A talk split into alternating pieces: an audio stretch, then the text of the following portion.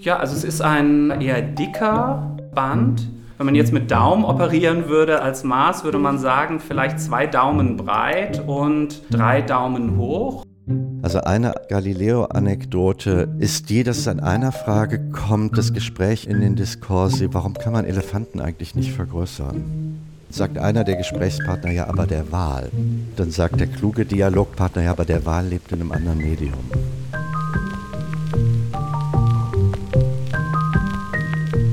Hallo und herzlich willkommen zu einer neuen Episode des Podcasts Mikroform. Wir sind im Büro der kleinen Formen am Haushochtelplatz in Berlin-Mitte. Heute möchten wir, Daria Behnert und ich, Lara Helder, einige Fragen stellen, die sich mit dem Begriff Skalierung, mit dem Messen oder Sortieren nach einer bestimmten Größenskala in Verbindung bringen lassen. Hierzu haben wir zwei Experten eingeladen, die sich auf unterschiedliche Weise mit dem Größenzuschnitt ihrer Untersuchungsgegenstände beschäftigen. Mir gegenüber sitzt Professor Carlos Spörhase, der seit 2017 an der Fakultät für Linguistik und Literaturwissenschaft der Universität Bielefeld lehrt. Carlos Spörhase habilitierte sich mit einer Arbeit über das Format der Literatur und damit klingt bereits das Thema an, um das es unter anderem gehen wird, Größenverhältnisse im Umgang mit unterschiedlichen literarischen Formaten. Hierfür sind auch zwei weitere Publikationen ganz zentral. Ein Artikel erschien in Zusammenarbeit mit Nikolaus Wegmann, der später auch zu Wort kommt, unter dem Titel Skalierung im historischen Wörterbuch des Mediengebrauchs. Und im letzten Jahr war Carlos Spürhase Mitherausgeber des interdisziplinären Sammelbands Ästhetik der Skalierung. Unser zweiter Gast ist der Medienwissenschaftler und Medienhistoriker Professor Klaus Piers. Piers, der nicht nur Kunstgeschichte, Germanistik und Philosophie, sondern auch Elektrotechnik studierte, lehrt momentan an der Leuphana Universität in Lüneburg, wo er das Institut für Kultur und Ästhetik digitaler Medien gründete. Seine Forschungsschwerpunkte sind Medientheorie, Wissenschaftsgeschichte des Mediendenkens sowie Geschichte und Epistemologie der Simulation und der Kybernetik. Im Wintersemester 2021 hielt Klaus Bias in unserem graduierten Kolleg Kleine Formen einen Vortrag über Skalierung, der unser Interesse für dieses Thema sowie den Wunsch, es ausführlicher zu behandeln, weckte.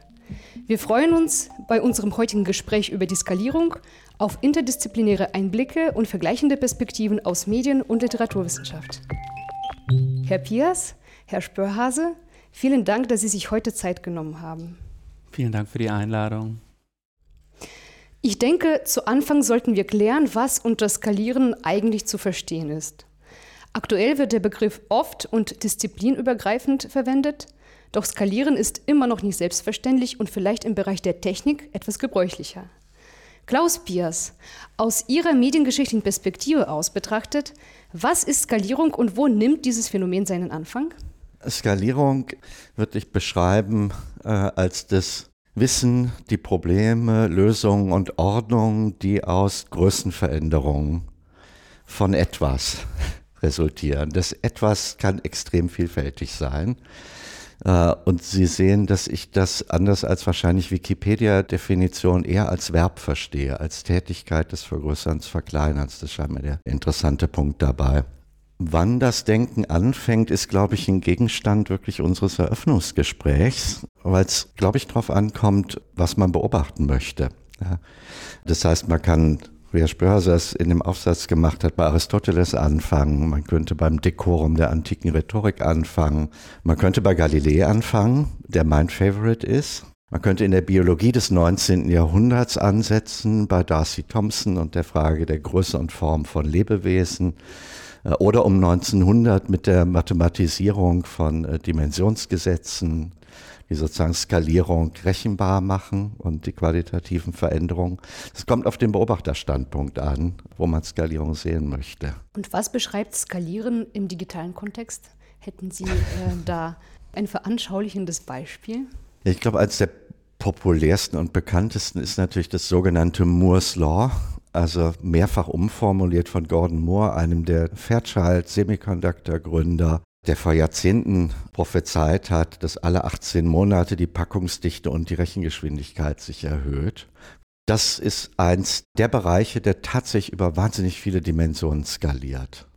Also Rechnerentwicklung, äh, das spielt sich so ab im Bereich von zwölf Dimensionen. Also wenn man das Mursche Gesetz ernst nimmt, äh, das ziemlich linear verläuft, kommt man dazu, dass die Rechnerleistung etwa so gesteigert hat, wie sich eine Sekunde zu 32 Jahren verhält. Und zwar ziemlich linear. Der Witz daran ist, dass es kein Gesetz ist, obwohl es Gesetz heißt, sondern es ist eine industrielle Agenda, die sich das selber setzt.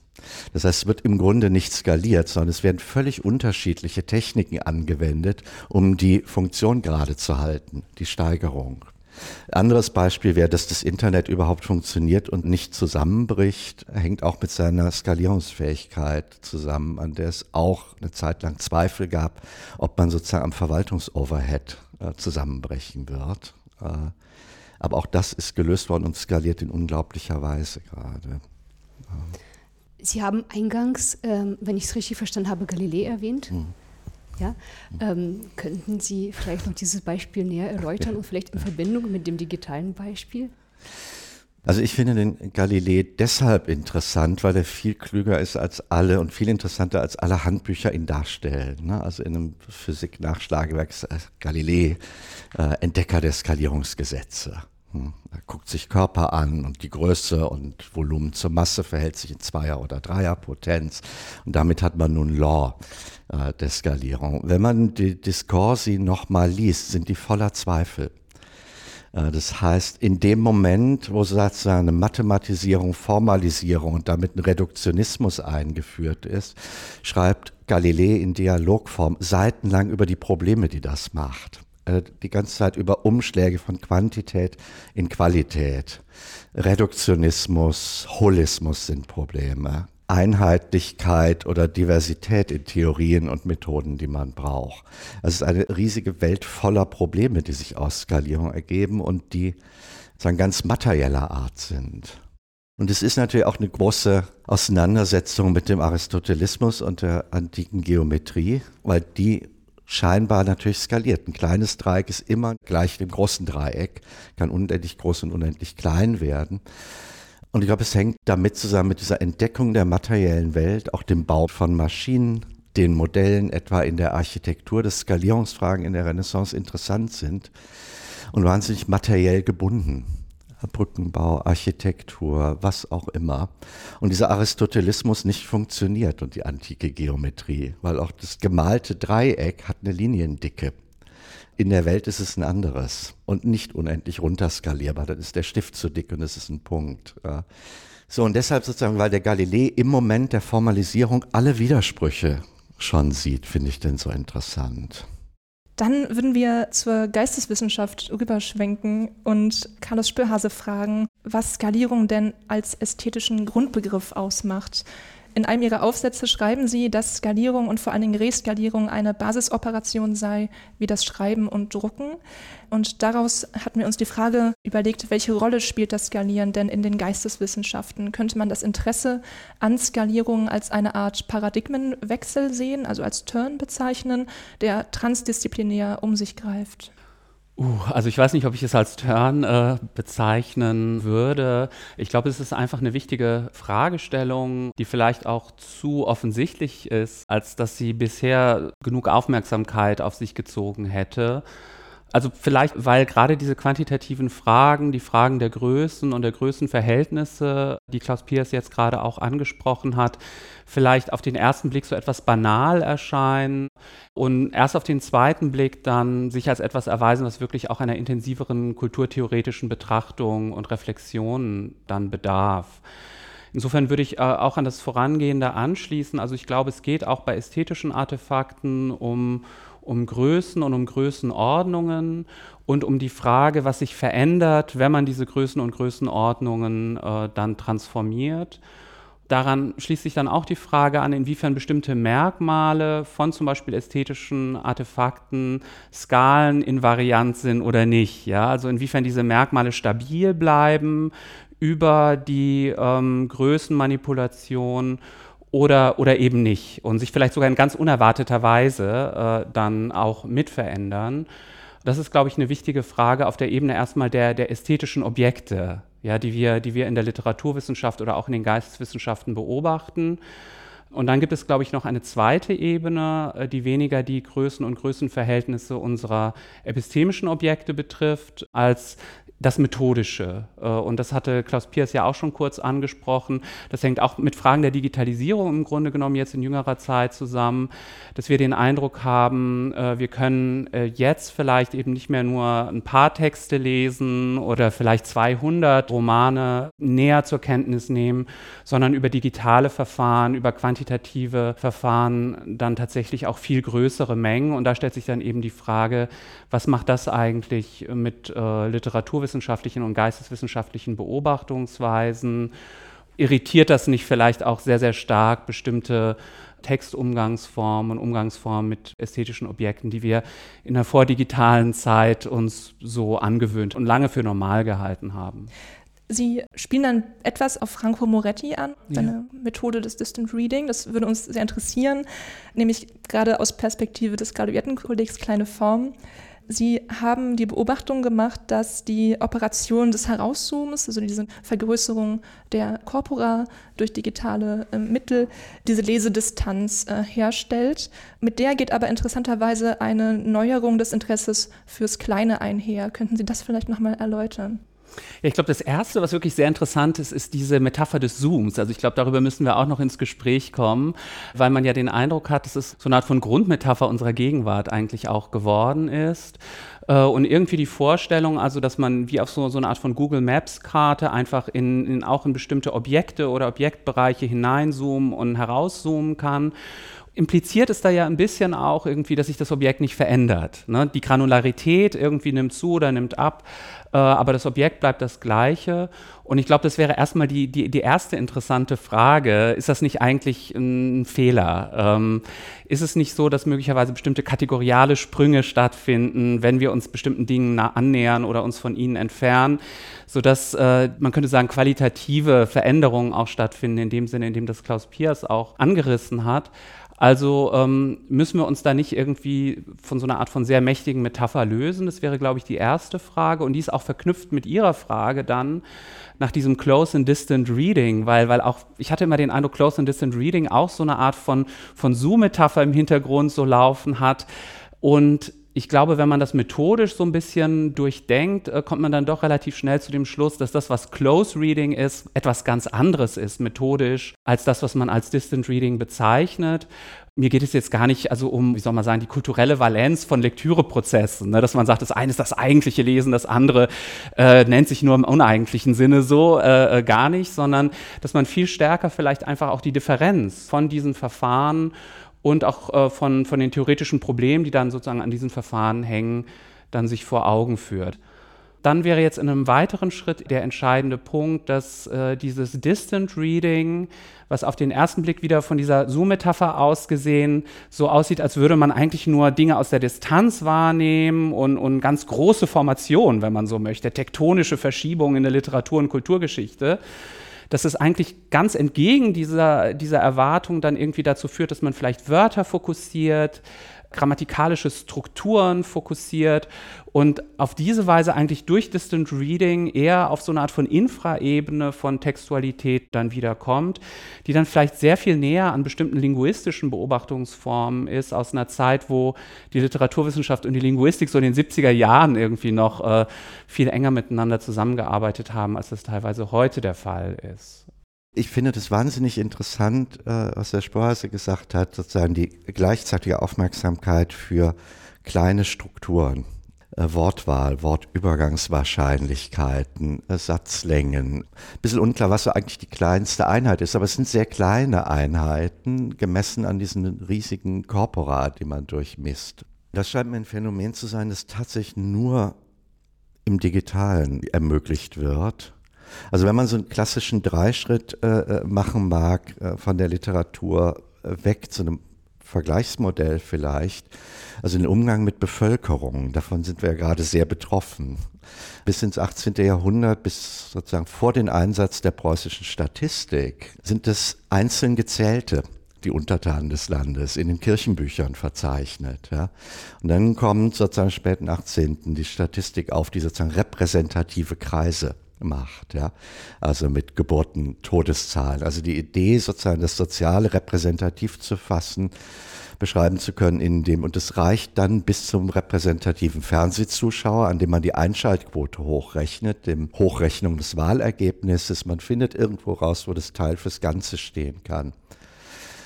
Und mit dem ungeheuren Mengen an Daten, die jetzt verarbeitet werden können, setzt dieser Zoom-Effekt ein, ja, dass man bei Corona Individualverfolgung machen kann.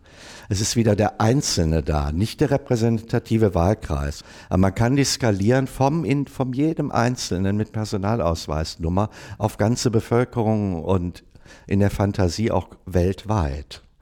Und das ist ein Qualitätssprung, glaube ich, der auch in der Kybernetik nicht drinsteckt. Norbert Wiener sagt sozusagen in der Regierung des Sozialen, wir werden nie genug Daten haben. Völlig unvorstellbar, dass wir sozusagen mit ganzen Bevölkerung rechnen, steuern, messen, regeln.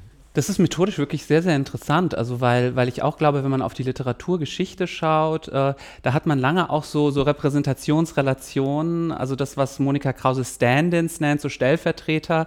Das heißt, man sagt dann, es gibt hier ein paar Romane, die sind gleichsam repräsentativ für den Roman im 19. Jahrhundert. Und so hat man, glaube ich, lange gearbeitet. Das wurde natürlich häufig dann methodisch unter Kanonisierung und so weiter debattiert. Aber es hängt eben nicht nur mit Kanonisierung im Sinne von Wertzuschreibung zusammen, sondern diese Stellvertreter Stellvertreterrelation soll auch Probleme lösen. Und jetzt ist, glaube ich, genau der Moment, wo man dann vielleicht sagt, jetzt äh, analysieren wir tatsächlich alle Romane des 19. Jahrhunderts und lösen uns sozusagen von diesem Repräsentativitätsmodell. Das ist so ein Versprechen zumindest. Das wäre vielleicht so analog auch zu diesen äh, Beobachtungen jetzt in diesem eher dann gesellschaftswissenschaftlichen auch Bereich. Ne?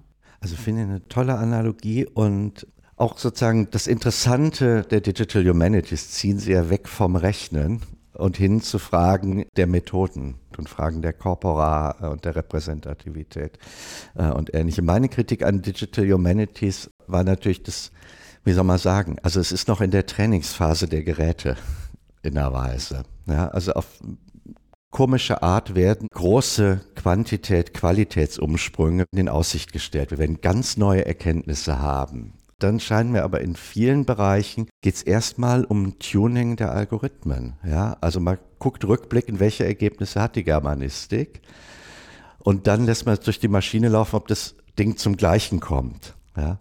Deswegen scheint mir das inhärent im Moment langweilig, weil man sozusagen nur eine gewisse Validität und Konfidenz, ja, also man macht Metaphernforschung, total 50er. Also äh, man guckt, ob man äh, über algorithmisch ermitteln kann, ob eine bestimmte Genre- oder Gattungszugehörigkeit da ist. Da kann die Maschine feststellen, ist das ein Bildungsroman? Ja, wenig überraschend, trotz größter Versprechung. Aber ich glaube, das dient sozusagen wie in der Klimaforschung, wo man mit rückwirkenden Klimadaten arbeitet. Man versucht in der Simulation sozusagen Validierung, die dann sozusagen Quantität, Qualität Sprünge macht durch Vergrößerung der Korpora, durch Verbindung großer und kleiner Maßstäbe und so. Aber könnte man das auch als Grundtendenz vielleicht festhalten, um jetzt einen kleinen Strich zu ziehen sozusagen? Gibt es eine Art Skalenamplifikation, also eine Tendenz zum methodischen Hochskalieren, die sich einerseits in der Digitalisierung zeigt und andererseits auch in solchen Fragen wie Big Data, also dieses methodische Hochskalieren als was, was transdisziplinär gerade sich vielleicht feststellen ließe? Ja, ich finde es eine sehr interessante Frage. Also es scheint mir offen und es könnte auch sein, dass innerhalb der Disziplinen oder auch zwischen den Disziplinen dann aufgrund bestimmter Präferenzordnungen für bestimmte Skalen dann eben auch bestimmte Konflikte oder bestimmte Formen von Arbeitsteilung, vielleicht auch Komplementarität oder so dann herausstellen. Also das scheint mir jetzt zumindest auch aus der Perspektive der Literaturwissenschaft im Moment so zu sein, dass ähm, es unterschiedliche Beteiligte gibt, die, die unterschiedliche Skalen präferieren und ja, wahrscheinlich spielen sich auch in der Gegenwart und dann auch in der Zukunft bestimmte Formen von Konkurrenz oder bestimmte Konflikte auch an dieser Frage dann ab. Also was sind eigentlich die Größenordnungen, in denen man forschen, in denen man bestimmte Gegenstände beobachten sollte?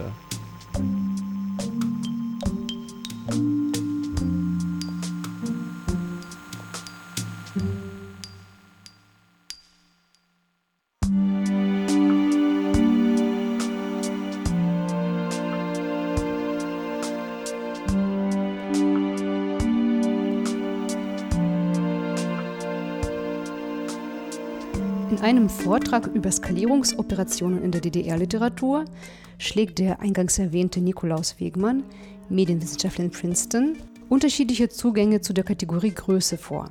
Eine quantitative Bigness und eine qualitative Greatness. Wegmann formuliert ein Methodenproblem, indem er fragt, ob ein Phänomen wie Literatur überhaupt skaliert werden kann. Man sei es nämlich gewohnt, in der Literatur nur die ästhetische Größe allein als zulässigen Maßstab anzuerkennen. Wenn man Literatur aber nicht als Kunst, sondern als Medium definieren würde, dann würde sich eine andere Perspektive ergeben, die den Gegenstandsbereich der Skalierung erweitert und nicht bloß auf quantitative Fragen begrenzt. Hierzu möchten wir einen kurzen Ausschnitt einspielen. Aus der Vorlesung Skalierung, ein Grundbegriff der Medienphilologie, die Nikolaus Wegmann am 26.11.2013 im Rahmen der Ringvorlesung Was ist Medienphilologie an der Ruhr-Universität Bochum gehalten hat.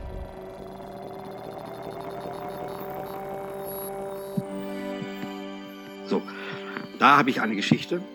Von dieser Sorte gibt es leider nur sehr wenige Beispiele. Man muss manchmal die Quellen belasten. Und es gibt einen Fund, der tatsächlich ein Fund ist, aber der sich hartnäckig weiterer Recherche verweigern kann. Ist ein langes Zitat, ich bringe Ihnen diese Geschichte. Sie ist vom April 1970 und bezieht sich auf einen Vorfall an der deutsch-deutschen Grenze aus dem Kalten Krieg. Auf der dritten Arbeitstagung der Literaturproduzenten, Literaturproduzenten waren damals die, die nicht Genies heißen wollten. Auf dieser Arbeitstagung in München gibt es eine Resolution. Die wird verabschiedet. Ich lese Ihnen diesen Resolutionstext vor. Im vergangenen Jahr hat sich herausgestellt, dass die Bundesregierung Literatur subversiv zur antisozialistischen Propaganda in der DDR eingesetzt hat. Zu dem Zwecke eigens angefertigte impressumlose Raubdrucke wurden mit Luftballons und Raketen in die DDR transportiert. Diese totale Manipulation von Literatur hat dazu geführt, die aufklärerische Funktion aller Literatur zu denunzieren, das Vertrauen in die befreiende Wirkung von Literatur zu zerstören und Reaktionen der sozialistischen Staaten gegen einige der Autoren hervorzurufen. Die Literaturproduzenten fragen die sozialliberale Bundesregierung zwischen Erfurt und Kassel, ob die subversiven Literaturreaktionen eingestellt sind und fordern sie auf, alle bisherigen Aktivitäten in dieser Richtung mit Nennung von Daten, Zahlen und Namen öffentlich zu dokumentieren. Diese verlangte Aufklärung hat es aus meiner Sicht leider nicht gegeben. Es gibt eben nur ganz wenige Spuren zu dieser natürlich geheimen Aktion, das ist ja klar. Im Jahr 2000, 30 Jahre später, kleine Notiz, FAZ, Anlass 50-jährige Verlagsjubiläum von Rowold. Und da heißt dieses Vorkommnis hat schon einen Namen. Ballonaffäre. Da kann man es ein bisschen googeln. Ballonaffäre aus dem Jahr 1969. Ich zitiere aus der FAZ. Am Lektorat und den linken Hausautoren vorbei hatte die Bundeswehr drei antistalinistische Taschenbuchtitel in großer Stückzahl geordert. Als sei die Schrift nicht schon klein genug, schrumpfte sie das Format auf die Größe einer Mao-Bibel und feuerte es mit Raketen buchstäblich ins Feindesland DDR. Das ist die Story. Und der Journalisten gibt eine zweite Referenz. Die Story stimmt, sie ist wahr. Und was machen wir mit der Geschichte? ich würde sagen, wenn man sich dem medientheoretisch nähert, könnte man vielleicht versuchen, mit so einem Klassiker wie Harold Innes dran zu gehen, der äh, sagt, dass bei Medien nicht Zeit und Raum zugleich skaliert werden können. Entweder äh, man beherrscht sozusagen das Territorium, dann ist eine zeitliche Expansion möglich.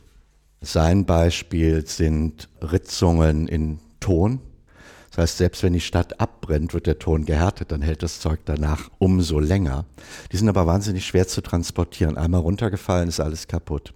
Das heißt, Zeit kann skaliert werden, Raum aber nicht. Äh, umgekehrt sagt Innes, äh, Kulturen, die auf Papiere schreiben, äh, das ist relativ leicht, unzerbrechlich, kann gut transportiert werden.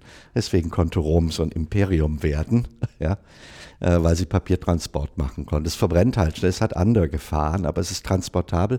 Das heißt, das erlaubt Expansion im Raum, hält aber nicht so lange, also wie Steintafeln. Und jetzt könnte man natürlich mit der DDR-Skalierungsfrage dort anfangen, wo man sagt, da ist ein Land, das äh, das Territorium sichert und auf Expansion in der Zeit setzt. Das wäre so eine Wirtschaftshistoriker-Innis-Antwort, der dadurch ja irgendwo auch Nachhall hat, weil McLuhan sich so stark an ihn anlehnt. Und dieses Wort Scale ist bei McLuhan bedeutet, glaube ich, eher sowas wie nach Maßgabe von. Das ist nicht in einem strikten Sinne von groß und klein, sondern nach Maßgabe von Alphabet und Buchdruck funktioniert auch das Fließband. Ne? Wie Buchstaben aneinandergereiht werden, so werden die Teile aneinander und so. Wenn Sie sagen, Scale ist für McLuhan jetzt nicht unbedingt ein Größenverhältnis, ob Sie dann auch sagen würden, Scale ist kein primärer Faktor, sozusagen, das ist jetzt nicht the medium is the message und Scale ist irgendwie auch so äh, die Message äh, und verändert soziale äh, Gefüge äh, unmittelbar sozusagen. Man schießt jetzt irgendwie kleine Formate äh, in die DDR und, und dann verändert sich alles, weil das ist ballistische Kommunikation. Ja, also es sind, glaube ich, zwei Fragen. Die Frage des Literaturrüberschießens ist, glaube ich, eine Theorie der Interventionspolitik. Also man kann durch sozusagen kleine Schubser, kann man große Massen bewegen. Es hat was mit Auslösung zu tun. Die Medien-McLuhan-Frage ist, glaube ich, eine andere bei ihm ist ja sozusagen, das sind ja sehr lange Zeiträume, die auch so Historiker Epochenteilungen völlig unterlaufen äh, oder stark unterlaufen. Wo er sagt, die sind eigentlich mentalitätsgeschichtlich prägend. Und darin gibt es natürlich wieder Groß und Klein, Zuordnung natürlich. Also Zeitalter des Buchdrucks ist Zeitalter des Nationalstaats, weil es eine vereinheitlichende Tendenz hat. Ist das Zeitalter des Kolonialismus oder so. Während sozusagen nicht Buchdruckkulturen sind, bilden kleinere Gemeinschaften, eher Gemeinschaften als Gesellschaften. Und dann steht da bei ihm schon in Aussicht, was passiert, wenn jetzt diese digitalen Medien kommen. Dreht sich das nochmal? Ne? Es sagt irgendwo, der, der Autofahrer war dem Ritter überlegen, aber vielleicht steigt er gerade wieder vom Pferd runter und wir kommen zum Dorf zurück. Das gleichwohl mit der Welt verbunden ist. Als sei die Schrift nicht schon klein genug, schrumpfte die Bundeswehr das Format auf die Größe einer Mao-Bibel und feuerte es mit Raketen buchstäblich ins Feindesland. Was sehr interessant ist, ist, glaube ich, dann auch nochmal diese, diese Reduktion, äh, auf die dort angespielt wird die sicherlich ja einerseits die Transportabilität im Rahmen dieser ballistischen Kommunikation dann betrifft, aber sicherlich auch die Frage, wie gut kann die Person, die das dann möglicherweise findet, sozusagen mit sich führen, unauffällig in irgendeiner Form gebrauchen.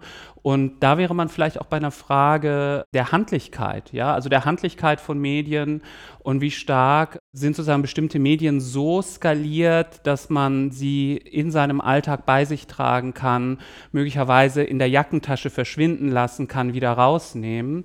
Bei Nikolaus Wegmann wird ja auch die Mao-Bibel, äh, sozusagen sogenannte, äh, kurz angeführt. Also auch dieses Buch, was man dann in der Hand hat und hochhält. Ja, also um, um damit eine bestimmte politische Geste äh, zum Ausdruck zu bringen.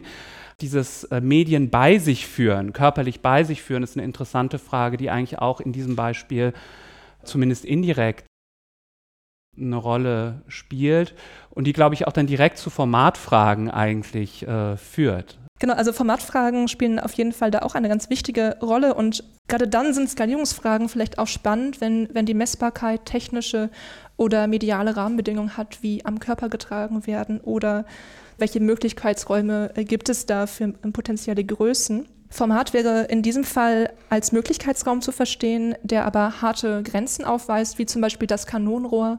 Man könnte jetzt keinen Ausstellungskatalog in diese Raketenwerfer stecken. Durch das Format werden potenzielle Größen im Vorfeld festgelegt. Eine Statue, die für einen bestimmten Platz in einem Giebel hergestellt wird, kann beispielsweise nicht größer sein als die Nische, für die sie vorgesehen ist. Das ist ein schönes Beispiel von Michael Niehaus. In der Einleitung zu Ihrem Buch Das Format der Literatur zitieren Sie, Herr Spürhase, aus Kants Aufsatz von der Unrechtmäßigkeit des Büchernachdrucks. Den möchte ich hier noch einmal einbringen, weil ich glaube, dass er hier gut passt. Kant schreibt dort, ein Buch ist eine Schrift, ob mit Feder oder durch Typen auf wenig oder viel Blättern verzeichnet, ist hier gleichgültig, welche eine Rede vorstellt, die jemand durch sichtbare Sprachzeichen an das Publikum hält. Kant ignoriert also die Materialität und das Format des Buches. Der qualitative Aspekt, sprich die kommunikative Dimension des Buchs, verdeckt seine eigentliche Gemachtheit und Warenförmigkeit, so hatte ich Ihre Lektüre verstanden. Wie durchbrechen Sie methodisch denn diese Vergeistigung des Buchs, die sich ja auch in der Forschung fortsetzt? Mit anderen Worten, wie vermessen Sie das Buch als Gegenstand der Philologie neu? Ja, wie vermisst man das Buch neu? Ich glaube, erstmal mit einem Lineal oder mit einem Zollstock. Ich habe dafür auch ein Beispiel mitgebracht. Also es ist jetzt gerade äh, von Hans-Ulrich Gumbrecht eine neue Übersetzung äh, des Handorakels von Gracian äh, herausgekommen. Also ein Buch, was seit der Mitte des 17. Jahrhunderts immer wieder neu aufgelegt wird und bis in die Gegenwart, also international eigentlich, sich großer äh, Resonanz erfreut. Wenn man den Band von Gumbrecht in der Hand hat, hat man eigentlich so ein handelsübliches Buch. Wenn man aber das Original in der Hand hat, also ich habe hier eine, eine Reproduktion, dann sieht man also, dass das Oraculo Manual von Gracian ein ganz kleines Buch ist, das wirklich kleiner ist als meine Hand. Ein Buch, was ich ohne Probleme eigentlich von morgens bis abends äh, ähm, als Teil meines Alltages irgendwie mit mir führen kann und eben auch verschwinden äh, lassen kann in einer Manteltasche oder, oder vielleicht auch weiterreichen könnte, sozusagen, ne, an eine andere Person, ohne dass es vielleicht jemand anderes bemerkt. Das heißt, wir haben dann hier aus der Mitte des 17. Jahrhunderts ein Buch, was ganz, ganz kleinformatig ist. Also das ist so kleinformatig, dass ähm, dass 24 Seiten auf einen Druckbogen passen. Und ich glaube, wenn man dieses Buch einmal gesehen hat, merkt man, okay, also die Größe dieses Buches ist nicht irgendetwas diesem Buch extrinsisches, ja, sondern dieses Buch äh, als Handorakel ist tatsächlich auch ein Buch, was primär vielleicht auch ein, ein privates Buch ist, ein Buch, das nicht ein Buch ist, was man jetzt in der Bibliothek repräsentativ irgendwo aufgestellt äh, findet und dann herauszieht.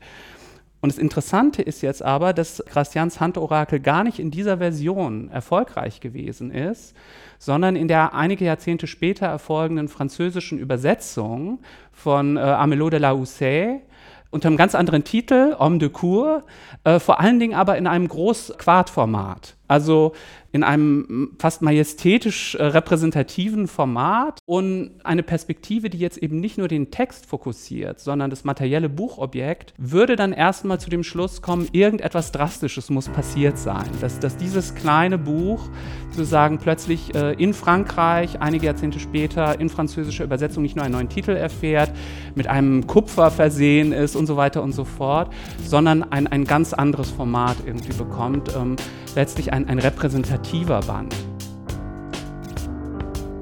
Da kann man sehen, dass das Skalierungsfragen vielleicht erstmal, wenn man vielleicht vorsichtig ist, ganz gute Indikatoren sein können für kulturelle Veränderungen und für kulturelle Transformationsprozesse, weil die Idee wäre also, dass es da eben eine, eine Skalenvarianz gibt. Die Variation der, der Größenverhältnisse bringt letztlich dann auch mit sich, dass andere Merkmale sich auch äh, verschieben und, und ähm, das Objekt vielleicht auch eine andere kulturelle Signifikanz gewinnt.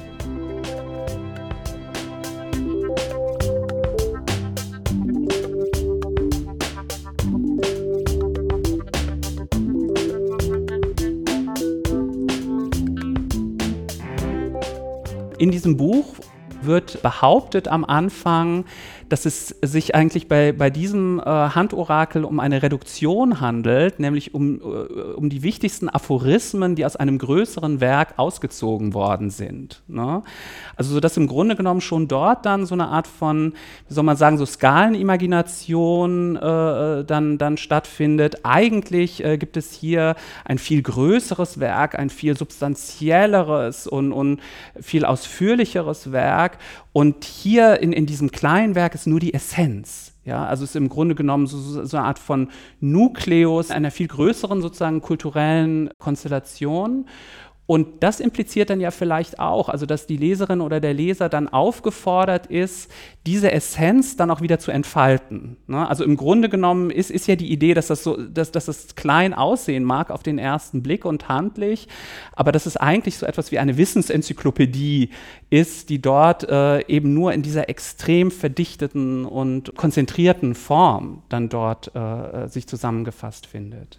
Das ist sehr, sehr spannend, weil sie ähnliches für Schillers Wallenstein festgestellt hatten, dass ähm, bei der Reskalierung von größeren Formaten sozusagen Kleines abfällt, Sentenzen, die dann in äh, Anthologien gesammelt werden oder in andere Sammelmedien eingehen. Mhm. Und da würde ich auch nochmal gerne nachfragen, wenn man jetzt das Drama betrachtet als ästhetische Größe, welche Rolle spielt da die ästhetische Kategorie der Überforderung, wenn es um die Größe von Kunstwerken geht und welche Folge hat das für die Obergrenze? Mhm. Ja, das ist eine interessante, eine interessante Frage, die ich, glaube ich, als, als ich das äh, da zum ersten Mal formuliert habe, auch nicht so ganz, äh, also bis zum Schluss durchdacht hatte, weil, weil es gibt tatsächlich irgendwie diese, diese Fragen der Überforderungsästhetik, da mag man dann sozusagen an, an das Wagnersche Musiktheater irgendwie denken oder eben an, an Peter Steins Inszenierung oder einer Schläfsinszenierung von Jelinek-Stücken. Also wo man den Eindruck hat, es wird im Grunde genommen auch mit der Aushaltefähigkeit des Publikums gearbeitet. Das Publikum wird sozusagen in seinen eigenen Möglichkeiten bis an, an so eine Grenze geführt und dann vielleicht auch überfordert und, und da entstehen dann möglicherweise auch bestimmte wirkungsästhetisch relevante Dinge aber aus einer jüngeren Auseinandersetzung mit dem Aphorismus, und, und das wäre dann auch wieder so eine Brücke zu Gracian vielleicht, habe ich mittlerweile den Eindruck, dass es auch bestimmte sehr kleine Formen gibt, die zumindest von bestimmten Leserinnen und Lesern als Überforderung wahrgenommen werden. Man könnte sich ja irgendwie denken, so ein Aphorismus,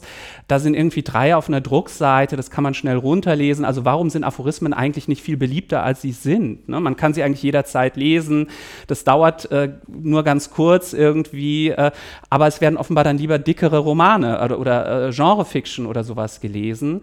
Also irgendwie scheint dann auch der Aphorismus oder zumindest bestimmte Aphorismen in seiner Gedrängtheit, in seiner Verdichtetheit dann doch so anspruchsvoll zu sein, dass auch da eine Form von Überforderung stattfindet. Ja. Ist es denn so, dass äh, diese Kategorie der Überforderung quasi ähm, Skalierung immer auf den Menschen also herunterbricht? Oder also kann es das, also kann es etwas sein, was, was ganz spezifisch an den Maßen des Menschen sich orientiert. Also auch wenn es um äh, Aphorismen geht oder, oder auch wenn es um Dramen geht, dass immer der Mensch als Größe im Zentrum steht? Oder könnte man das auch ausweiten und sagen, das ist gar nicht mehr der Fall? Vielleicht können auch Maschinen diese Kategorie irgendwie erfüllen. Hm. Ja, ich weiß nicht, das wäre eine Frage, die, die dann, also zumindest in einer bestimmten ästhetischen Reflexionstradition auch zum Begriff des Erhabenen dann irgendwie führen würde und zu bestimmten Formen ja, dann, dann der, der Skalierung, die dann aus der Perspektive ja, des Menschen oder sagen wir mal eines Wesens irgendwie, was einfach bestimmte Kapazitäten äh, hat, bestimmte Dinge zu verarbeiten, dann als überfordernd wahrgenommen wird mit bestimmten ästhetischen Effekten, die sich dann daraus ergeben. Bei dem Buch ist es natürlich sehr evident, also dass, dass es sozusagen ein, ein menschliches Gebrauchsobjekt ist, äh, aber es mag dann auch andere Objekte irgendwie geben, wo der Bezug zu menschlichen Maßen irgendwie nicht so offensichtlich ist. Also ich finde das Buch unglaublich faszinierend. Also umgekehrt sind ja auch große Bücher. Also in der Kunstgeschichte zum Beispiel Alois Riegel, Spätrömische Kunstindustrie, ein Prachtband wohingegen sozusagen das, der Gegenstand spätrömische Kunstindustrie ist natürlich für Kunsthistoriker, also jetzt flapsig gesagt, das ist Dreck. Also das ist der 17. Abguss vom Abguss vom Abguss nachgemacht. Ja. Und sozusagen so ein minderwertigen Objekt, wo das Argument auch ist Stilwille der sozusagen erstmal nicht auf ein Geschmacksurteil sich festgelegt ist, sondern jede Zeit gleich nah und mit einem eigenen Stilwillen würdig, diese Neutralität nur in einem Prachtband zu verkaufen. Also das, ich finde es wahnsinnig spannend, Bücher auszumessen, anzugucken, äh, wie sie aussehen. Ob sich in diesem elektronischen Raum was tut, ist eine interessante Frage. In Word, ich weiß gar nicht, ob das noch drin ist, in Word gab es eine Zeit lang die Funktion Auto zusammenfassen. Also man hatte irgendwie eine Datei und dann konnte man automatisch zusammenfassen und hat, konnte die Ziellänge angeben. Das war noch vor dem KI-Boom der neuronalen Netze, wie immer das gelöst wurde, mit irgendwie Keywords, Lexika, Transformationsgrammatiken, Statistik oder irgendeine Kombi von diesen drei Verfahren. Das ist natürlich sehr interessant. Also man kann dann, keine Ahnung, den Mann ohne Eigenschaften als Word-Datei und sagt, bitte zusammenfassen auf 4000 Zeichen. Äh, das ist aber etwas, das passiert gerade durch KI sozusagen, wo ja unser aller kultureller Vorannahmen, da kommen wir vielleicht zu Menschen, Vorannahmen, Gewohnheiten, Patterns sozusagen abgelesen werden und für solche Aufgaben benutzt werden, wie Auto zusammenfassen.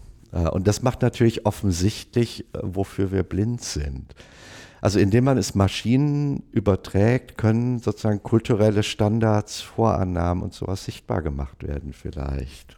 Und ich finde halt die Materialität an diesem Buch so spannend, weil ich komme ja stärker aus der Kunstgeschichte und äh, da war, ist natürlich das alte Beispiel die Diaprojektion. Mhm. Ja? Also nur mit der Diaprojektion ist so ein Begriff wie Monumentalität möglich, die von der Größe und Erfahrung völlig abstrahiert. Ja?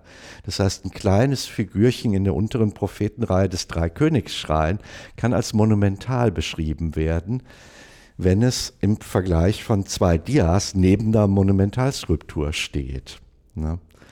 Also alles wird gleich groß, alles wird in dieses Medium, also es wird dadurch zu einem wissenschaftlichen Objekt, dass man Materialität sozusagen abstrahiert. Es wird vergleichbar und damit kommt man so zu Abstraktbegriffen. Das finde ich auch eine sehr, sehr interessante Frage. Also äh, inwiefern wir bestimmte unserer epistemischen Objekte erst also herstellen dadurch, dass wir ganz unterschiedliche Objekte dann auf, auf eine vergleichbare Skala bringen, obwohl das vielleicht von den Objekten her erstmal gar nicht so plausibel ist.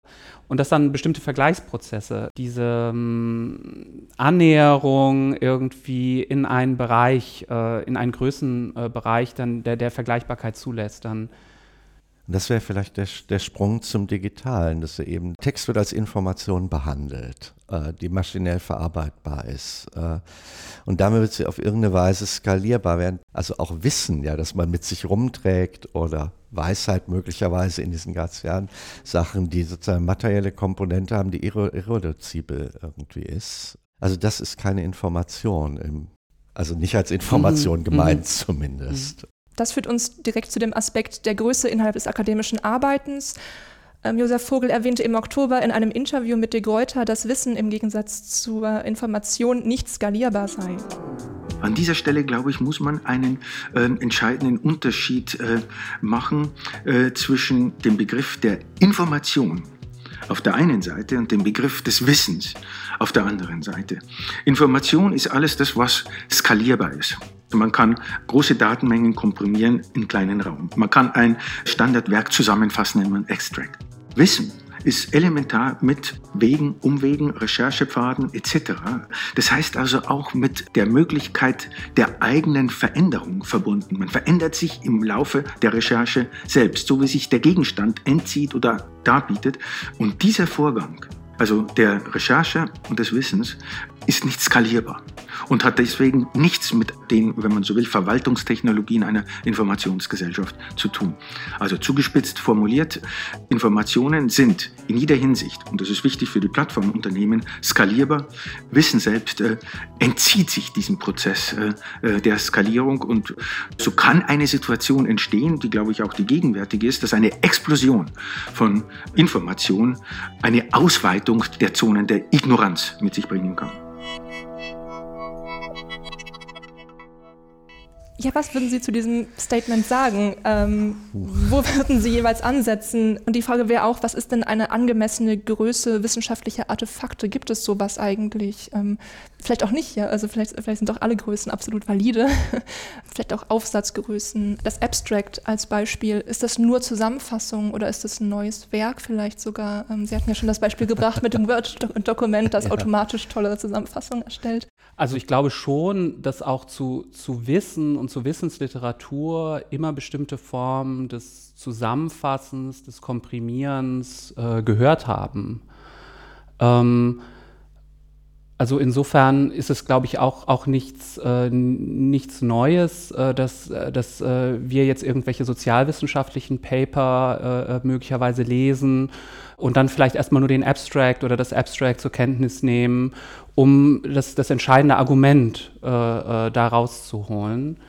Also das ist, glaube ich, etwas, was es schon seit, seit sehr langem in der, in der Wissensliteratur und auch in der frühneuzeitlichen Gelehrtenliteratur gibt.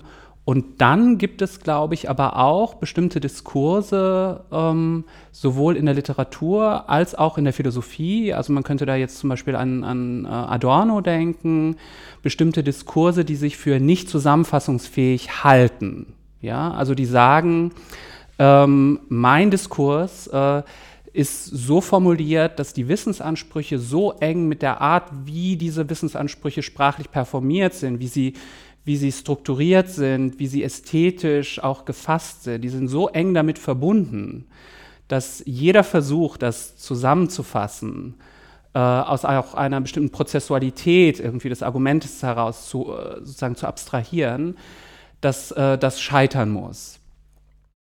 Also ich glaube, es gibt diese Diskurse und jetzt wäre die Frage, wie wir uns dazu verhalten. Ja, und äh, wir zum Beispiel sagen, ja, ähm, äh, Adorno ist kein zusammenfassungsfähiger Philosoph. Ähm, oder ob wir vielleicht sagen, dass sich vielleicht doch irgendwie, also bestimmte Formen von Einleitungsliteratur, die es zu Adorno gibt und so weiter, würden dem ja erstmal auf den ersten Blick widersprechen. Da würde man sagen, das lässt sich irgendwie doch zusammenfassen. Auch wenn die Zusammenfassung natürlich nie beansprucht, die Totalität des Zusammengefassten in sich zu tragen. Das beanspruchen ja auch nicht die Abstracts, ähm, aber doch ein, ein Teil, der, der, der erlaubt, ähm, ja, das, was relevant ist, zumindest aus einer bestimmten Perspektive dann da, da rauszuholen.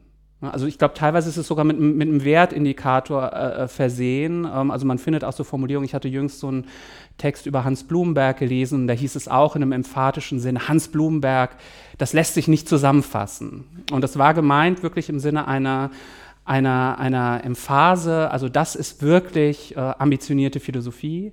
Und ich glaube, dann müssten wir halt darüber reden, ob, ob wir diese, diese Ansprüche dann jeweils für plausibel halten oder nicht. Ja, mir fällt auch nur sozusagen das dritte Beispiel ein, sozusagen aus meiner äh, Disziplin. Austreibung des Geistes aus den Geisteswissenschaften fängt so ähnlich an. Die poststrukturalistischen Programme sind nicht geschrieben, um referierbar zu sein. Ja. Und damit auch immun gegen diesen Reduktionsverfahren. Ne? Äh, und eben, das ist ein Immunisierungsanspruch, der natürlich in einem Kontext steht, genau wie ein Abstract in einem Kontext steht, weil es ja ein Bewerbungsschreiben im Grunde ist. Man soll ein Abstract einreichen, vielleicht in der zweiten Stufe ein Extended Abstract. Äh, eines noch nicht geschriebenen Textes möglicherweise. Das heißt, Abstract ist eine Spekulation auf die eigene Zukunft, die sich zugleich sozusagen an einen weiß nicht, Arbeitgeber, Publikationsmöglichkeit, an irgendeine Autorität wendet, die entscheidet. Das heißt, es ist, äh, ich weiß nicht, ob ein Abstract in dem Sinne eine Zusammenfassung ist. Äh, also eine Mischung von mm, beidem. Mm. Äh, es wird dann eine Zusammenfassung gewesen sein. Mm. Es ist ein Versprechen an einen bestimmten Adressatenkreis, das auch bestimmten Regeln folgt die, glaube ich, mit dem, da wären wir doch beim Format sozusagen einer internationalen Standardisierung von englischen oder denglischen Aufsätzen folgt. Ne? Uh, tell them what you're going to tell them, then tell them, then tell them what you told them. Ne? Also, uh, und das ist sozusagen eine Standardisierung, die erwartet wird, sonst kann man diesen Journals nicht publizieren und die muss sozusagen in dem Versprechen des Abstracts schon drin sein, dass dann seine eigene Vergangenheit sein wird oder so ähnlich. Deswegen ist es, glaube ich, nicht so einfach mit kürzen, runterkürzen. Mhm. Ähm, und ob sozusagen jetzt die Digitalisierung also so eine scharfe Grenze zieht zwischen Wissen und Information. Es gibt bei jeder Medienschwelle diesen Pessimismus. Als die Kopierer überall kamen, hieß es kopieren statt studieren. Also hart. Ihr lest die Bücher nicht mehr, ihr kopiert sie nur, heftet sie ab, du habt das Gefühl, ich hab's jetzt. Ja. So, und es kommt jetzt wieder mit dem Verbreitung, dass man alles kriegt. Äh, als PDF, als EPUB. Jetzt nochmal wahnsinnig beschleunigt durch diese Corona. Alle Bibliotheken machen auf, erhöhen die Online-Verträge, äh, damit man den ganzen Kram kriegt. Ähm, und ich glaube, es ist sozusagen eine Überforderung, wenn man sich ältere Dissertationen anguckt, bestand ja die wesentliche Arbeit darin, überhaupt an die Sachen zu kommen. Also die Recherchearbeit war als Zeitfaktor beim Diss-Schreiben unglaublich entscheidend. Die Fernleitzettel ausfüllen mit Schreibmaschine im Lesesaal und eine Woche später ist das Buch hoffentlich dann in Bonn, äh, wenn es aus Freiburg kommt. Äh, und dann hat man es eine Woche und muss exzerpieren, weil dann muss man es wieder zurückschicken. Ähm, und jetzt kann man virtuell oder potenziell an fast alles, was ans Thema, was zum Thema geschrieben ist und noch viel mehr. Äh, und es ist eine Frage, wie man mit diesen notwendigen Reduktionen umgeht. Also ob man die Konsequenz sieht, andere Fragen zu stellen, äh, Themen anders zuzuschneiden, äh, wie auch immer. Mir fällt nur so ein Marcuse-Zitat irgendwie ein, wo er sagt, also die Tatsache, ähm, dass wir uns jetzt die äh, äh, Arbeit äh, ersparen können, äh, uns, uns äh, äh, Platon irgendwie äh, kaufen zu müssen. Also das ist natürlich etwas weiter zurück. Na, da geht es um Taschenbuchausgaben, die zirkulieren und so. Die Tatsache, dass wir diesen Aufwand jetzt nicht mehr betreiben müssen, diese Werke zu bekommen, äh, erspart uns nicht den Aufwand, sie zu verstehen. Ne? ähm, und, und das ist aber irgendwie ja klar auch. Ne? Also dass ähm, mit dem Text nicht schon die Kenntnis irgendwie und, und, und auch eine bestimmte Urteilsfähigkeit, äh, da, da mit, mit diesen Texten angemessen umgehen zu können, dann kommt. Ne?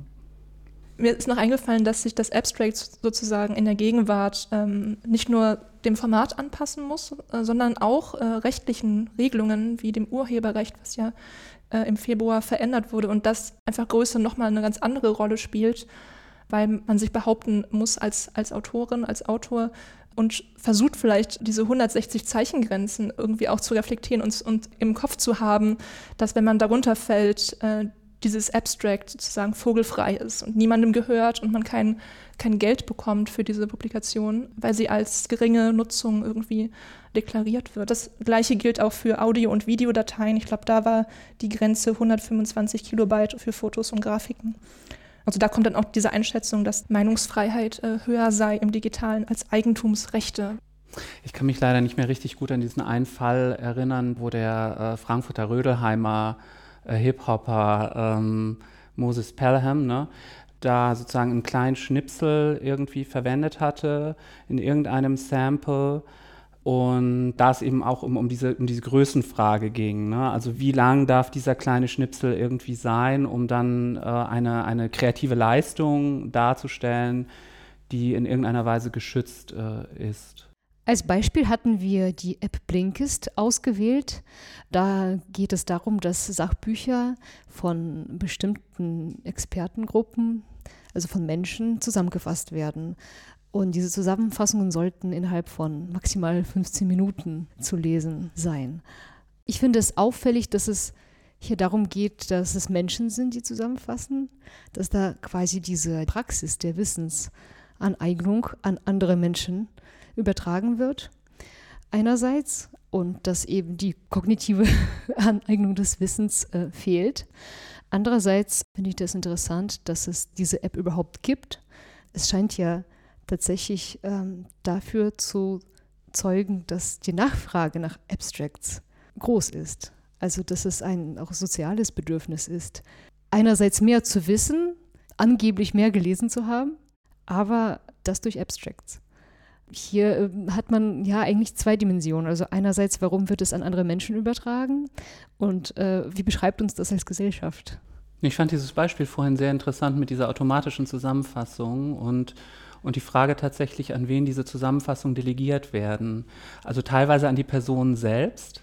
Man muss dann ja sein eigenes Abstract schreiben oder man muss seinen eigenen Text kürzen und zusammenfassen, was meistens ja eine ungeheuer schmerzhafte Angelegenheit ist. Also äh, selbst kürzen. Ähm, oder man kann es delegieren an andere Personen, äh, also wie so an Expertengruppen. Oder man kann es vielleicht sogar maschinell dann irgendwann dann, dann vornehmen lassen. Und das finde ich schon interessant, weil da ja so, so eine Art von kollaboratives Feld dann so aufscheint von Personen, die dann primär sozusagen mit Kürzungsaktivitäten dann äh, befasst sind. Und ja, ich weiß nicht, kulturell wird das natürlich so stigmatisiert häufig. Ne? Also, dass man, dass man dann nicht ähm, den Zauberberg liest, sondern eben die 15-Minuten-Zusammenfassung des Zauberbergs. Ähm, entweder weil man nicht fähig ist, das zu tun, also die, die vollständige Fassung zu lesen, oder weil man eine vielbeschäftigte Person ist, die die Zeit nicht hat, aber vielleicht prinzipiell fähig wäre, es zu tun. Äh, jetzt die Frage, ist das schlimm oder? Ähm, aber ich glaube, eigentlich sollte man gar nicht so eine normative Perspektive da so einziehen, ähm, weil ich glaube, ein Großteil unseres jetzt würde ich auch sagen, Wissens irgendwie äh, über Kultur eigentlich so eine Art von flaches Wissen ist. Ne? Wir wissen viel über Gegenstände ähm, auf so eine sehr, also es, gibt eine Kulturwissenschaftlerin, die nennt das Thin Knowledge irgendwie. Wir haben so ein paar Kenntnisse und die sind auch wichtig irgendwie und die können auch vertieft werden und wenn, wenn wir das wollen. Ähm, aber wenn wir nur dieses vertiefte Wissen irgendwie hätten, dann wüssten wir eigentlich praktisch nichts. Ne? Also, also wenn wir nur dieses Thick Knowledge irgendwie hätten. Insofern glaube ich, gehören diese Formen des, des, des, wie soll man sagen, des, des, der Rezeption von, von zusammengefassten, komprimierten und dann vielleicht auch eben ein bisschen oberflächlichem Wissen, gehören irgendwie dazu. Ne? Ähm, das würde dann heißen, dass man mit dieser App tatsächlich wieder durch Skalierung Vorgänge sichtbar gemacht hat, die es eigentlich schon immer gegeben hat. Also die, dieses flache Wissen, was wir uns auch so, sonst schon über andere Kanäle angeeignet haben, ja. ist jetzt in Form einer App sichtbar geworden. Ja. Mein erster Reflex war natürlich zu sagen, äh, ganz oldschool konservativ, nee, ich lese lieber selber, wenn es beruflich ist. also, ähm, aber, äh, und sofort fiel mir ein, natürlich steht hinter mir am Schreibtisch Kinders Literaturlexikon, das ja nichts anderes ist, weil es werkorientiert zusammenfasst. Ne? Ja, ähm, ja. Und am Ende kommen immer Forschungsfragen, die mögen historisierbar sein, aber es bietet ja genau das. Auf vier Spalten Zauberberg. Ja, äh, von da aber eben von einem renommierten Thomas Mann-Forscherin dann. Ähm, so, ich denke auch, da gibt es Vorläufer. Das Überraschende finde ich dann immer, wenn man dann die Kinderliteraturlexikon-Zusammenfassung gelesen hat und damit durchs Referat kam im Studium äh, und liest dann doch mal irgendwann später das ganze Buch. Das doch überraschend, weil die Lektüren sind ja, also jetzt würde ich, bestimmte Bücher würde ich jetzt gerade im Hinblick auf Skalierungsfragen, also ich habe bei McLuhan einmal durchgerauscht, wo steht ein Scale im, im Original, was meint er damit? Also sozusagen die, die Frage ist ja eigentlich jedes Mal eine andere, mit der man sich an das Buch wendet oder es konsultiert. Deswegen fand ich es wahnsinnig praktikabel mit den Abstracts oder Zusammenfassungen, aber für eine konkrete Fragestellung war, glaube ich, nur von begrenzter mhm. Tragweite. Also ich habe auch in Galilei jetzt wegen Skalierung reingeguckt und nicht philosophiehistorisch zum Beispiel. Äh, das heißt, individuell ist jede Lektüre anders. Und man ist ja auch, Intentionalität spielt ja eh keine Rolle, weil man, das merkt man ja daran, wenn die eigenen Texte in äh, BA-Arbeiten oder so dann erwähnt werden, dass man völlig anders verstanden wurde in der Zusammenfassung, als man es sich dachte. Also davon muss man absehen, glaube ich, von dieser Eitelkeit. Äh. So. Und das Dritte, was mir noch einfällt dazu, dass es eben nicht mehr wie bei Kindler dann die Herausgeber bestimmter Autoren sind, sondern ja anscheinend Laien, anonym, also kann schreiben. Also das fände ich ganz interessant, weil es gab diese irre Szene, da war Wikipedia relativ neu. Und Gerd Lofing, der Medientheoretiker Gerd Lofing und auch Aktivist, äh, war Fellow am Wissenschaftskolleg und stellte, und da muss ja jeder Fellow äh, sein Thema vorstellen, er stellte Wikipedia vor, als sozusagen eine Crowd-Enzyklopädie. Es gab relativ wenige Einträge, hat den Goethe-Eintrag genommen, sofort gingen vier Hände hoch, welche Fehler in Goethe da sind. Und es war in der Anfangszeit auch, dass wir nicht aus Wikipedia Zitate haben wollten in Hausarbeiten und zuverlässige Quellen. Es hat sich extrem gewandelt, glaube ich. Also das ist auch ein interessanter, also dass sich das irgendwie ausmeldet, gegenseitig korrigiert, das ist natürlich auch ein Geschäftsmodell wiederum, äh, aber es ist zumindest ein interessantes Phänomen gegen dieses Expertentum als gedruckten Literaturlexikons. Ne? Ja, ich glaube, aus so einer praxistheoretischen Perspektive müsste man dann tatsächlich auch immer fragen, also der Gebrauch dieser Zusammenfassung, wie ist der eingebunden in so größeren praktischen Kontexten, was sind Anschlusspraktiken, die sich daran knüpfen. Möglicherweise knüpft sich dann ja irgendwann die vertiefte Lektüre äh, daran. In anderen Fällen ist es vielleicht tatsächlich, das ist ja so mal ein bisschen der Vorwurf bei diesen Apps, also dass das nur so Angeberwissen äh, äh ja, genau. irgendwie so sei, also irgendeine Person, die dann auf irgendeinem Empfang irgendwie zumindest 30 Sekunden lang so tun will, als ob sie das zur Kenntnis genommen hätte oder so. Aber ich glaube, auch da muss man dann halt einfach sehr genau differenzieren, also wie das kulturell jeweils sozusagen eingebettet ist. Ja. Und, und da wäre ja die Frage der Experten auch interessant. Also was für Experten sind das dann? Ähm, sind das, ähm, sind das dann bei Thomas Mann, äh, wie, wie, beim Kindler, dann eben Literaturwissenschaftler, Literaturwissenschaftler, oder sind das irgendwie andere Leute, die versuchen, das nach anderen Gesichtspunkten dann zu strukturieren und einzukürzen und zu komprimieren? Ja, bei Blinkist, ähm, das ähm, hätte ich noch erwähnen müssen. Also da, da gibt es vorwiegend Sachbücher. Das, das wäre nochmal mhm. wichtig zu erwähnen. Und ich nehme an, es geht da tatsächlich um Laien. Aber es gibt auch Get Abstract. Also äh, Get Abstract ist ja so ein anderer Dienst genau. irgendwie, der auch anscheinend relativ beliebt ist. Und da gibt es dann auch literarische mhm. Werke. Da gibt es selbst von Klopstocks Messias äh, äh, einen Eintrag, um das irgendwie in einer Viertelstunde irgendwie sich zu Gemüte zu führen. Also super. Klaus Piers, mit meiner nächsten Frage möchte ich die sozialen Medien ansprechen. In den sozialen Medien scheinen vor allem kleine Formate zu dominieren. Statt unbegrenzten Telefonaten verschickt man gerne kürzere Sprachnachrichten. Die Tweets dürfen 280 Zeichen nicht überschreiten und die Stories auf Instagram werden für nur 15 Sekunden angezeigt und verschwinden nach 24 Stunden. Ähm, was ich vor allem interessant finde, genau. dass, es, ähm, dass diese Formate schon vorgegeben sind. Die sind schon mhm. im Träger eigentlich vorgegeben. Das heißt, wir werden diesen Formaten, wenn man das so sagen darf, ausgeliefert. Hat Skalierung äh, besondere Einflüsse auf soziale Realität, um nochmal auf, unsere, ähm, auf unseren ersten Fragekomplex zurückzukommen? Hui.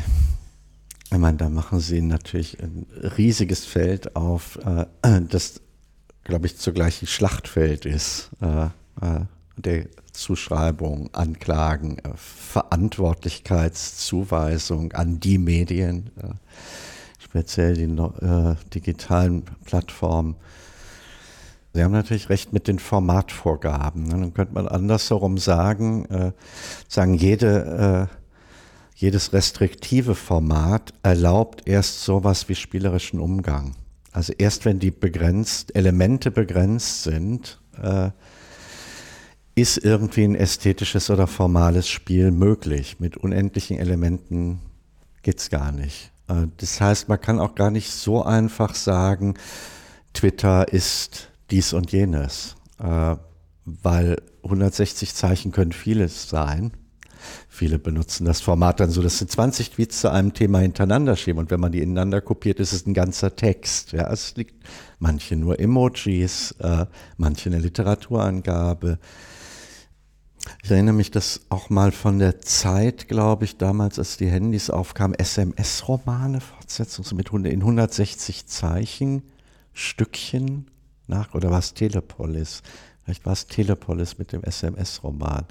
Also es gibt ein Experimentieren.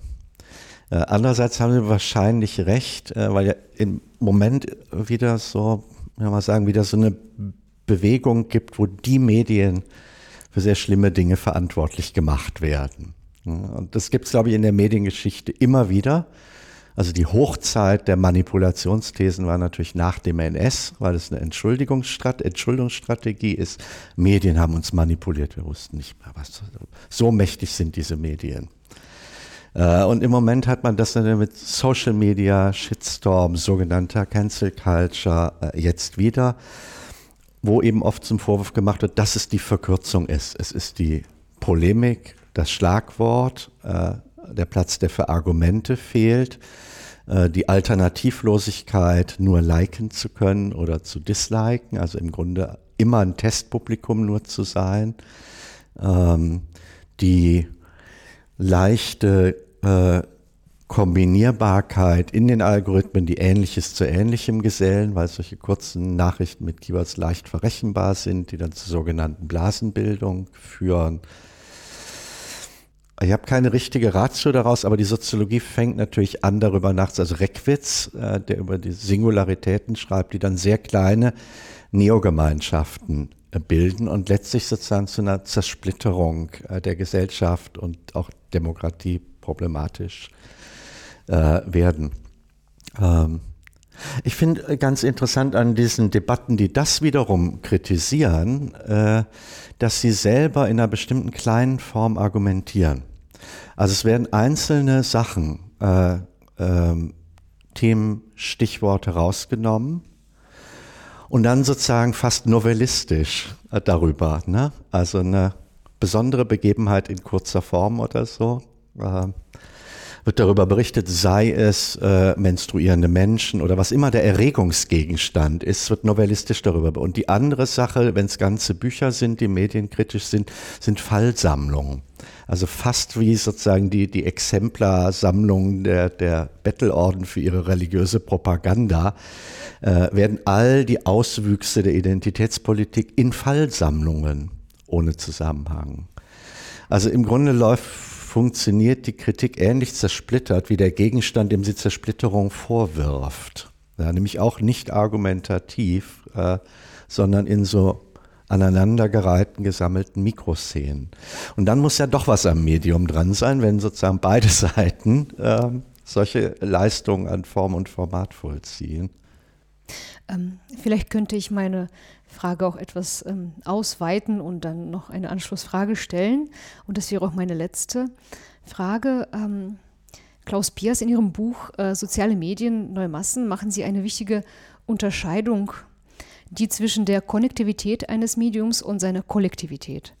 Ähm, dabei steht die Konnektivität für die materielle, operative Funktionsweise, während die Kollektivität für die repräsentationale, symbolische Seite steht. Und ähm, ich würde gerne ähm, versuchen, diese Unterscheidung auch am Beispiel der sozialen Medien vorzunehmen.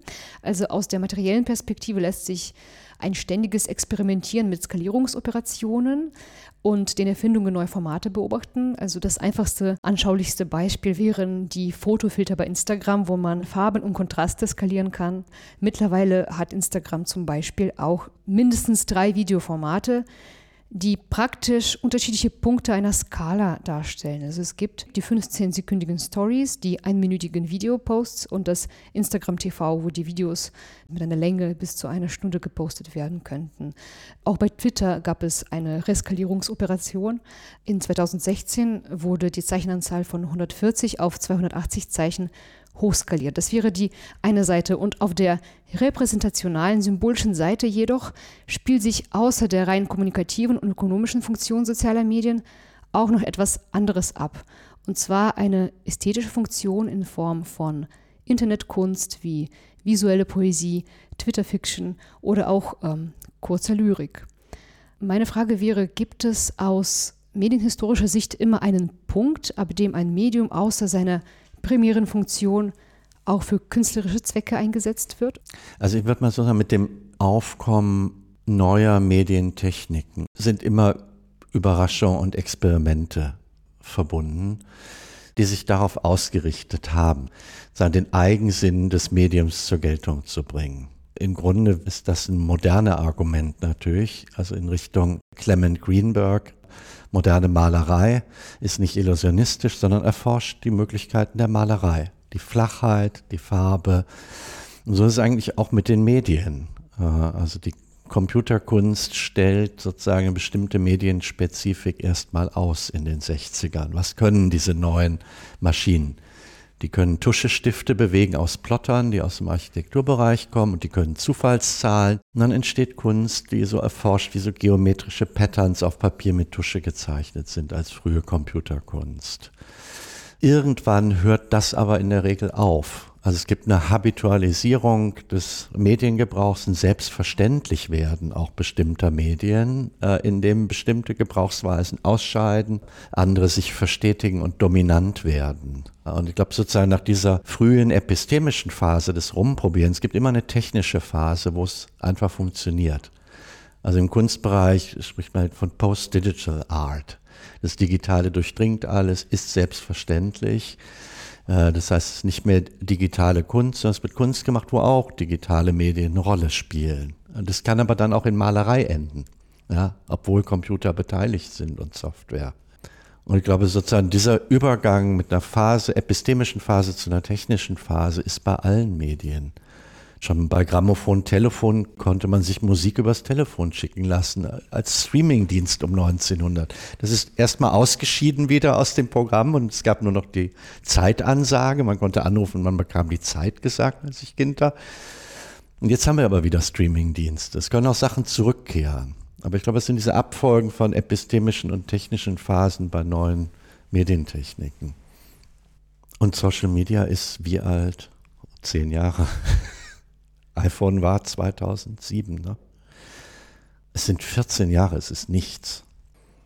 Das heißt, wir stecken mitten in der epistemischen Phase. Wir haben uns gedacht, zum Abschluss fragen wir noch ein letztes Mal aus der normativen Ecke. Auch offen formuliert natürlich. Können Sie allgemeine Skalierungsgesetze ausmachen nach unserem Gespräch oder sie völlig verwerfen vielleicht auch? Möglicherweise gelten die auch transdisziplinär. Gibt es eine bestimmte wissenschaftliche Haltung, die man bei der Arbeit mit Verkleinerungs- oder Vergrößerungsoperationen einnehmen muss? mich und wahrscheinlich uns beide interessiert diese Fragestellung auch sehr, weil es noch nicht sozusagen ein fertiges äh, Feld ist, äh, in dem jetzt seit Jahrzehnten geforscht wurde und ähm, äh, sozusagen es einen Konsens irgendwie in, in transdisziplinär gibt, äh, äh, was relevant ist, was nicht relevant ist und so weiter, sondern ich glaube, das ist ein Feld, was sich jetzt gerade erst öffnet und, und äh, ähm, insofern wäre das, glaube ich, auch nicht der richtige Zeitpunkt schon solche, solche Aussagen irgendwie zu machen, sondern vielleicht eher einfach Probleme zu beschreiben und begrifflich äh, weiterzuarbeiten, um irgendwie zu schauen, ob es vielleicht bestimmte Muster, also jetzt für den, ich kann, ich kann nur für das Beispiel der Literatur sprechen, also ob, ob es da bestimmte Muster gibt, bestimmte wiederkehrende Konstellationen, die einem dann vielleicht irgendwann tatsächlich erlauben, vielleicht generalisierendere äh, Aussagen zu machen. Aber ich glaube schon dieses Beispiel eben mit der, mit der Überforderung. Man könnte ja sagen, ja, also wenn die Dinge lang werden, dann fangen sie an, Menschen zu überfordern. Ne? Das wäre ja sozusagen etwas, was vielleicht naheliegend wäre und wo man, wenn man nicht viel drüber nachgedacht hat, vielleicht auch erstmal so eine Art von Plausibilitätsgefühl irgendwie hat. Aber dann würde man wahrscheinlich sehr schnell irgendwie sehen, wenn man, wenn man in das Material geht, dass das nicht so ist, dass es sehr lange Formen gibt, die sehr, sagen wir mal, bequem zu rezipieren sind, die eigentlich die Rezipienten nicht herausfordern äh, oder, oder irgendwie unter, unter Druck in der einen oder anderen Weise setzen und dann vielleicht kurze Formen, sehr knappe Formen, die enorme Überforderungen sein können und, und zumindest in, in bestimmten Kontexten, in, in, bestimmten medialen Rahmungen dann als eigentlich nicht zu bewältigende äh, Herausforderungen sodass schon auf dieser Ebene dann äh, so etwas, was einem zunächst einmal irgendwie relativ, also intuitiv plausibel schien, dann man sich davon verabschieden muss und sagen muss, nein, das war zu einfach gedacht und dann geht es irgendwie weiter. Also ich glaube, das ist so der Moment für mich, dass es in Bewegung ist und deshalb glaube ich auch gerade für ein transdisziplinäres Gespräch einfach so interessant und fruchtbar, weil man einfach sehr, sehr viel lernen kann und sich auch in seinen ganzen, vielleicht auch erstmal intuitiven Plausibilitäten stark irritieren lassen kann. Ja, sehe ich natürlich ähnlich. also vielleicht ist es so, dass sich auch bestimmte Konjunkturen bemerken lassen. Also in den 70ern gab es dieses Schlagwort eines Volkswirts, glaube ich, äh, Small is Beautiful.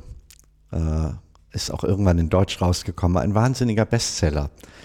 Äh, das ist die Zeit der Ölkrise und die Zeit des Club of Rome und Grenzen des Wachstums. Äh, und der sozusagen für Descaling, Downscaling, äh, gegen Großindustrie, für Lokalisierung statt Globalisierung und so weiter. Und das ist sozusagen ein großes Thema, mhm. also, mhm. das sozusagen übergeordnet eigentlich seit 50 Jahren und jetzt wieder verschärft, äh, sozusagen uns, glaube ich, also den, auch eine, äh, sagen, Begrenzung von Skalierungssemantiken wie Wachstum, stetiges Wachstum, was ja eine Skalierungssemantik, das sozusagen gebremst werden muss. Äh, also aus dem ganzen Verfechtern der, der Klimaproblematik und des Klimaschutzes kommen ja genau wieder diese Dinge wie vor 50 Jahren, die Deskalierungssachen sind. Äh, lokal statt global, Downsizing, äh, weniger verbrauchen und so weiter. So darunter, unter solchen großen weltbewegenden Themen, glaube ich aber auch, dass einzelne Disziplinen, Wissensgebiete, Wissensdomänen ganz eigene Verhältnisse zu diesen Skalierungsfragen betreiben. Wir haben unterschiedliche Probleme, unterschiedliche Methoden, Lösungsstrategien. Die Bedeutung von Skalierung ist verschieden, vielleicht in manchen Fächern noch gar nicht richtig entfaltet. Äh, und das heißt, es macht es irgendwie zu einem schönen Gegenstand, miteinander zu reden, jenseits der Lippenbekenntnisse, die man in Anträgen abgibt. Das ist, glaube ich, wirklich mal ein transdisziplinäres Thema, weil man einen sehr konkreten Vergleichspunkt hat. Also insofern würde ich mich nur anschließen. Also schließen wir mit einem Aufruf, polyskalare Produkte äh, anzunehmen und auch Kontext zu beachten, Formatlogiken, jeweilige Praxisbündel wahrzunehmen, die Größen äh, bestimmen. Ja. Nee, das war, glaube ich, auch nochmal ein sehr interessanter Punkt. Also das Technische, das Epistemische irgendwie. Also es ist, glaube ich, auch diese Routinisierung einfach von bestimmten Größenverhältnissen in bestimmten mhm. Praktiken dann gibt. Bestimmte Formen von Konventionalisierung oder auch von Standardisierung, die dann sogar intentional betrieben wird und das äh, ist vielleicht so eine Aufgabe auch der Geistes- und Kulturwissenschaften, ist da so einen Schritt zurückzutreten und diese Routinen dann vielleicht wieder weniger selbstverständlich zu machen und auf diese Weise dann auch bestimmte Größenverhältnisse als, als Analyseobjekt erstmal wieder zu gewinnen. Herr Spürhase, Herr Piers, vielen Dank für dieses, ich würde sagen, exklusive, interessante Gespräch. Vielen Dank. Vielen Dank.